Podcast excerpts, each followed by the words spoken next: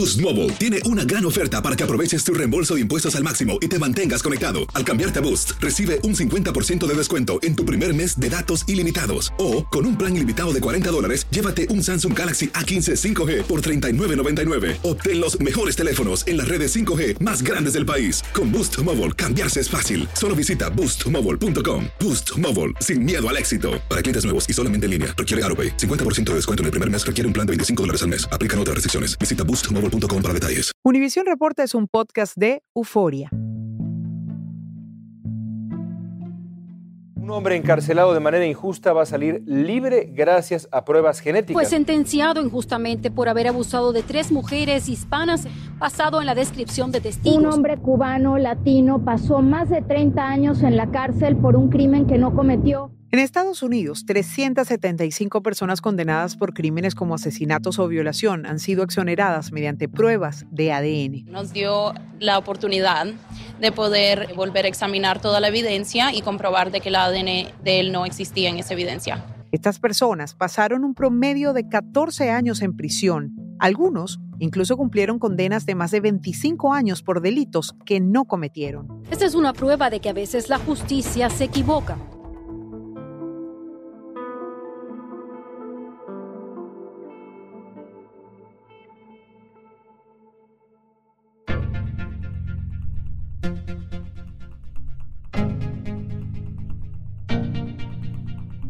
Para conocer más sobre esta realidad tenemos como invitado a Ángel González, uno de esos hombres que fue a prisión siendo inocente.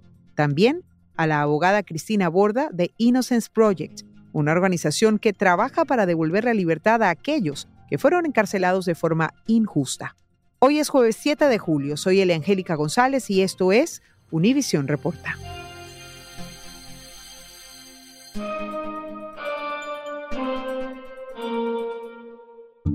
Mi nombre es Ángel González. Al principio no crees, no te imaginas que te van a encontrar culpable de algo que no cometiste, especialmente porque escuchas de ese país que es uno de los mejores del mundo, cómo su sistema trabaja, muchísimas cosas, pero cuando llegas a un sistema que está muy lejos de ser perfecto, con años empiezas a entender cómo es que trabaja el sistema legal de Estados Unidos. Desafortunadamente es algo que lo veo en mi caso como si hubiera sido una pesadilla, que simplemente no puedes despertar de esa pesadilla. Yo siempre pensé, aun cuando estaba en prisión, bueno, alguien va a venir, algo va a pasar y decir, tenemos a la persona equivocada. Desafortunadamente no pasó hasta después de 21 años La pesadilla de Ángel González comenzó el 10 de julio de 1994, cuando una mujer en Waukegan, Illinois, fue violada por dos hombres. Más tarde, la víctima declaró que habían sido dos hombres hispanos de unos 25 años. Él había pasado la noche con su novia en el edificio vecino al de la víctima. Al salir, la policía lo detuvo y fue procesado, aunque no coincidía con las descripciones de los agresores. En ese momento, Ángel llevaba muy poco tiempo viviendo en Estados Unidos, ya que se había mudado desde México con su familia para vivir justamente allí, en Waukegan. Es algo increíble que en mi caso yo decía, bueno, me pasó porque soy hispano, ah, acabo de llegar al país y otras cosas que se te vienen a la mente, pero cuando ves cuánta gente ha sido encontrada culpable de un crimen que no ha cometido, tanto hispanos, negros, blancos, es algo que te trae a la mente, algo está muy mal en este sistema. El 4 de agosto de 1996, Ángel cumplió 23 años de edad y fue sentenciado a 55 de cárcel. Sintió, por supuesto, que el mundo se le venía encima. Lo encerraron en una prisión de máxima seguridad, tuvo problemas con otros internos y terminó en aislamiento. Pero al salir de esa área conoció a una persona que cambió su destino por fortuna del destino, qué sé yo, terminé siendo compañero de celda de un señor que a Old Timer era su nickname, que era un señor que trabajaba en la librería de leyes de la prisión. Entonces empezamos a platicar, yo le dije, ¿cómo yo llegué ahí? Y me dijo, ¿sabes qué? Yo trabajo en la librería, si tú quieres, yo te puedo ayudar porque existe una organización que se llama Innocence Project que ayuda a personas que tienen el caso parecido al tuyo. En este entonces yo no sabía inglés, no podía escribir. Dijo, si tú quieres y me permites, yo puedo leer tus transcripts, los papeles de la corte. Tardó como dos días en leerlos y me dijo, ¿sabes qué? Yo veo muchísimos, muchísimos problemas en tu caso. Te voy a ayudar a hacer esa carta si tú me lo permites, si tú quieres. Y pues obvio, claro, entre más pronto mejor. Entonces esta carta fue escrita al Innocence Project en 1997. La recibieron y me dijeron, tenemos muchísima gente pidiendo ayuda, te vamos a poner en la lista, no nos escribas, no nos hables, nosotros nos contactaremos contigo cuando salga tu nombre para ayudarte. Pues de ahí se tomó muchísimos años, mientras tanto mi familia me estaba ayudando con un abogado privado, pero todo terminó siendo negado en el 2000 dos, si no estoy equivocado. A partir de ahí, la única esperanza era el Innocence Project. Mi nombre es Cristina Bordé y soy abogada defensora. Trabajo en el proyecto de inocencia de Illinois. El proyecto de inocencia de Illinois, como muchos otros proyectos a través de Estados Unidos y también en Latinoamérica, se dedica a ayudar a las personas que están con condenas erróneas y tratar de sacarlos de la cárcel por esas condenas erróneas. Tenemos una lista de espera larguísima, al igual que todos los otros proyectos de inocencia. La gente espera años, muchísimos años, en que podamos hasta empezar a revisar su caso, porque no tenemos suficientes recursos para poder atender a todos los que nos están pidiendo ayuda. Entonces hay 50, 100 personas y están en diferentes niveles, ¿no? De que aplican, eh, tenemos que buscar sus archivos, tenemos que ver si tienen algo que podemos ayudarles y eso toma mucho tiempo, toma muchos años. ¿Qué fue lo que hizo que ustedes se dieran cuenta como organización que era necesario tener gente que pudiera defender a estas personas que decían que eran inocentes, que eran víctimas del sistema? El proyecto de inocencia original fue uno en Nueva York que empezó tratando de probar la inocencia de las personas basado en el ADN, ¿sí? Y empezaron a darse en cuenta que había muchísimas personas inocentes que estaban en la cárcel y que podían probarlo por medio del ADN. A medida que fuimos como que entendiendo que era un problema grande, surgieron muchas más organizaciones que trataron de atender a las personas en diferentes estados que también tenían estas condenas erróneas. Es una cuestión humana, ¿no? De que la gente se equivoca. A veces arrestan a la persona que no es y resuelven el caso con la persona que no es. Eso ocurre, son errores humanos, son errores por varias razones que se han estudiado, pero es un problema que se reconoce y que se sabe que hay que ayudar. En el año 2003, Innocence Project comenzó a trabajar en el caso de Ángel González. Fue 10 años después que esta organización de Illinois se unió a la investigación. Así, llegaron a un acuerdo con la oficina del fiscal del estado del condado de Lake para llevar a cabo una prueba de ADN en la escena del crimen y las pruebas del kit de violación. Esa pesquisa identificó dos perfiles de ADN masculinos distintos. Ninguno coincidía con el ADN de Ángel. En mi caso, la víctima, la mujer que fue secuestrada y violada, después de hacer unas pocas investigaciones que eran totalmente erróneas, me escogió a mí porque la policía me presentó enfrente de ella esposado en un carro de policía, o eso se le quedó grabada a ella en la mente que yo fui esa persona quien la violó y la secuestró, una de esos hombres. Entonces, cuando eso pasa en un ser humano, creo que es muy duro de borrar esa imagen, porque ella tal vez no pudo ver bien esas personas que la violaron, que la secuestraron, entonces eso se le quedó grabado. Es una pesadilla que no te imaginas nunca en tu vida que le puede pasar a alguien así como ella fue víctima de algo tan terrible, así mismo yo fui víctima del sistema, tal vez por los oficiales y detectives que no hicieron su trabajo como lo debían de haber hecho. Una de las pruebas más importantes que se hace en este tipo de casos, señor Ángel, es esa prueba de ADN. ¿Por qué no hicieron ese procedimiento en aquel momento? El procedimiento fue hecho 1994-95 y luego una vez más en el 2002, si no estoy equivocado. El DNA no estaba tan avanzado como ahorita, pero desde el principio había DNA. y ese DNA no era comparativo con el mío, pero la corte se basó más en que fueron dos atacantes. Entonces estaban preguntándome, ok, si no fuiste tú el que violó a la mujer, ¿quién fue el que estaba contigo? ¿Quién era el otro hombre, el otro individuo? Entonces yo siempre dije, pues, yo no sé de qué me estás hablando, yo no sé de cuál individuo, yo no sé nada. ¿Qué lo condenó a usted? ¿Qué lo condenó? ¿El hecho de ser hispano? ¿El hecho de no hablar inglés? ¿Qué cree usted que lo condenó? Más que todo, yo creo como el sistema trabaja aquí es cuando una, especialmente una mujer que ha sido secuestrada y violada y dice, este es uno de los atacantes, para cambiar eso en el sistema es casi imposible. Ahora, aparte de eso, cuando a mí me arrestaron, yo hablaba casi dos, tres palabras inglés, casi nada. Entonces los detectives hicieron una historia que me dijeron, afirma aquí para que vayas a corte.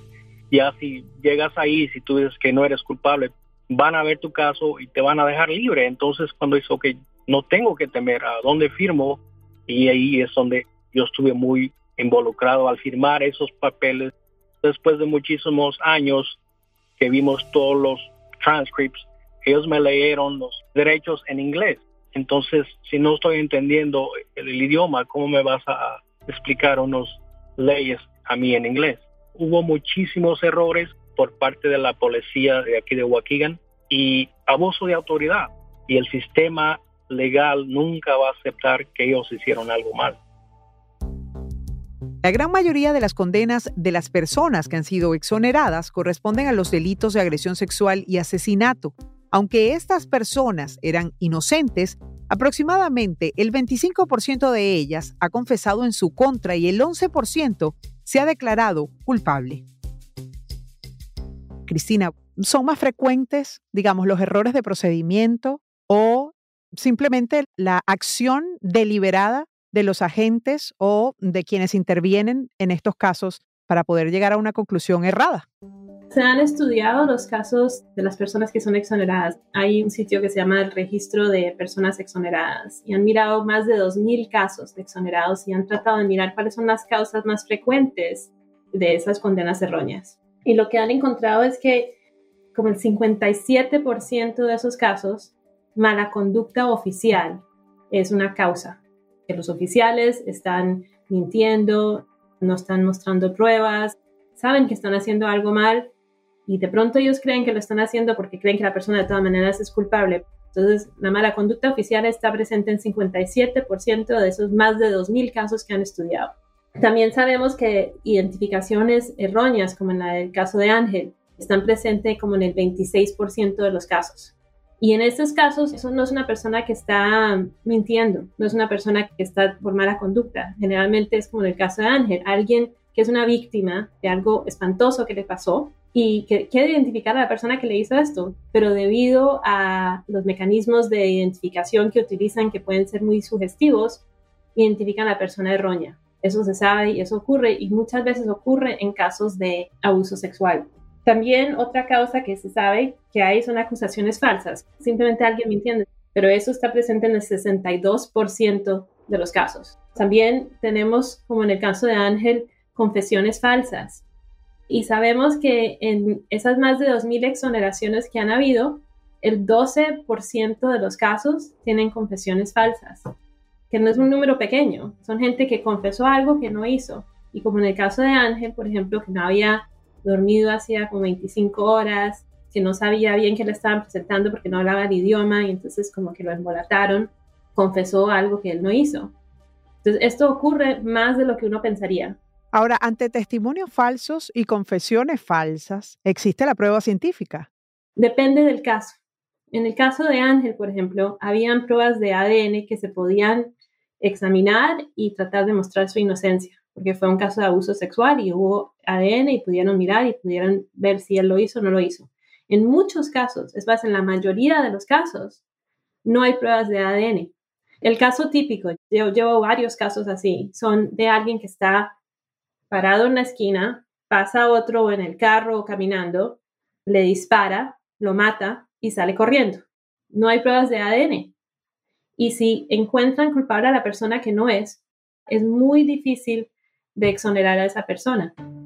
Según los registros de Innocence Project, de las 2.267 personas que han sido exoneradas desde 1989 por delitos que no cometieron, 277 son latinas. Casi la mitad de los exonerados latinos que confesaron falsamente haber cometido un crimen dijeron que no entendían bien inglés. Ahora, ¿qué tanto intervienen estos elementos de, por ejemplo, no hablar el idioma, el racismo? ¿Qué tanto intervienen esos agentes en este proceso?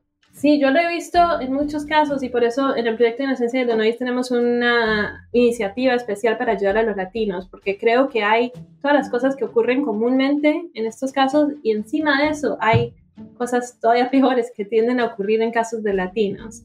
Muchas veces lo del idioma es muy interesante porque, pues en el caso de Ángel, por ejemplo, él no hablaba el idioma y lograron como que ponerle esa confesión enfrente. Pero lo que yo veo muy a menudo es que hay gente latina que ha emigrado de su país, viven aquí en Estados Unidos, entienden el inglés, hablan un poquito y luego los arrestan y los policías los quieren interrogar y ellos por querer ayudar, por querer ser cooperativos, hablan, pero no están entendiendo todo. Y también muchas veces, o sea, son gente que no tienen medios para poder tener un abogado y luego los abogados que tienen, digamos, no hablan el idioma tampoco no le dedican el tiempo que tienen que dedicar a los casos. Muchas veces es culpa de los abogados defensores que no tienen los medios, no tienen el tiempo y no quedan bien defendidos. Cosas que deberían hacer, no las hacen. Después de todo este camino andado, después de todo lo visto, lo litigado, lo investigado, después de todos los avances, los años invertidos, ¿qué tan garantista es el sistema penal de este país? ¿Es más el que piensa usted es culpable hasta que se demuestre lo contrario? O como debería ser, que es al revés? Varía mucho el sistema y mucho depende del abogado que tengas. A veces son malos abogados, pero a veces es que no tienen tiempo. O sea, los defensores públicos tienen cientos de casos. No tienen el tiempo para dedicarle. Y si no tienen el tiempo para dedicarle, no pueden hacer una investigación frecuente. Cuando dices qué tan bueno es el sistema, varía. Puede ser a veces que tienen un abogado muy buena que pelea bien y que le ayuda a la persona, pero muchas veces no hay demasiadas condenas erróneas, definitivamente, demasiadas. Entiendo perfectamente. Cristina, le agradezco muchísimo este tiempo que nos ha dado.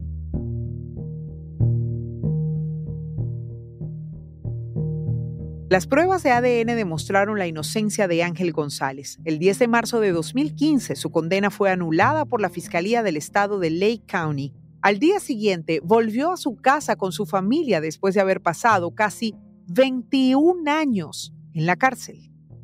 Desgraciadamente el sistema necesita muchísimos cambios porque siguen pasando cosas, gente inocente sigue yendo a la prisión por crímenes que no cometieron.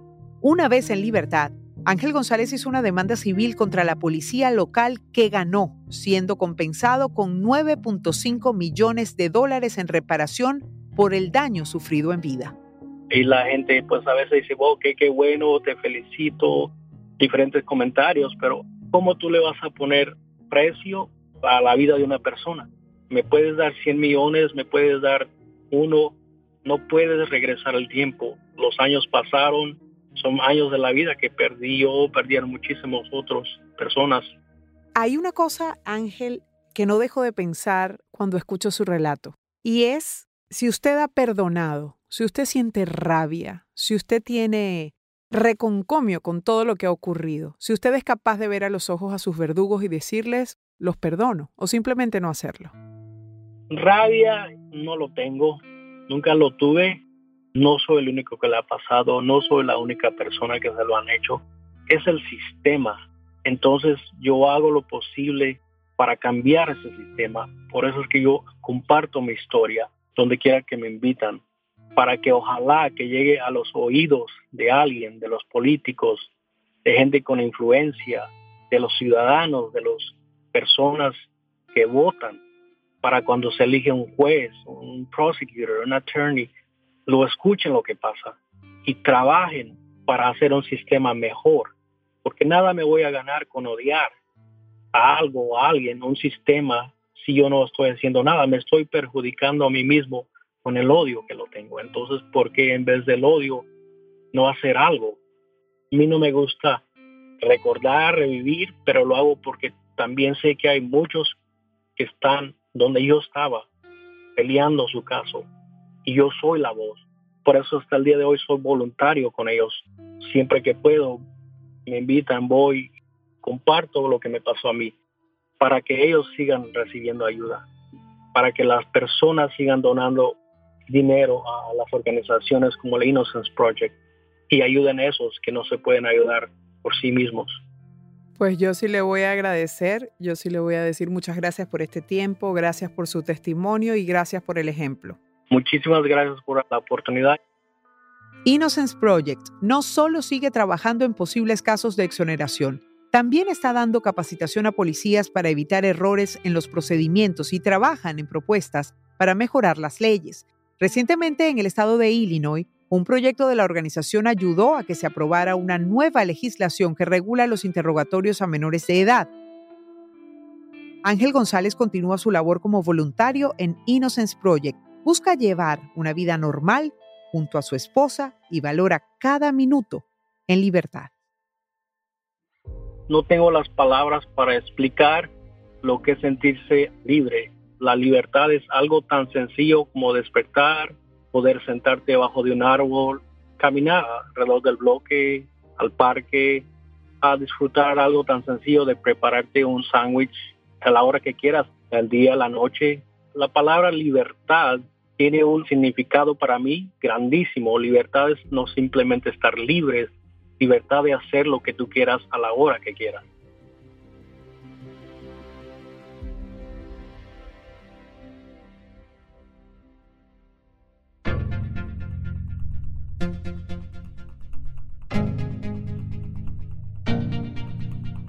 Esta pregunta es para ti. La historia de Ángel cambia tu percepción sobre el sistema de justicia penal estadounidense considerado por muchos como uno de los mejores del mundo. ¿Crees que estos errores son poco comunes? Usa la etiqueta Univisión Reporta en redes sociales y danos tu opinión en Facebook, Instagram, Twitter o TikTok. Escuchaste Univisión Reporta. Si te gustó este episodio, síguenos y compártelo con otros. En la producción ejecutiva, Olivia Liendo Producción general, Isaac Martínez. Producción de contenidos, Mili Supan. Asistencia de producción, Isabela Vitola y Débora Montaner. Música original de Carlos Jorge García, Luis Daniel González y Jorge González. Soy Eliangélica González. Gracias por escuchar Univisión Reporta.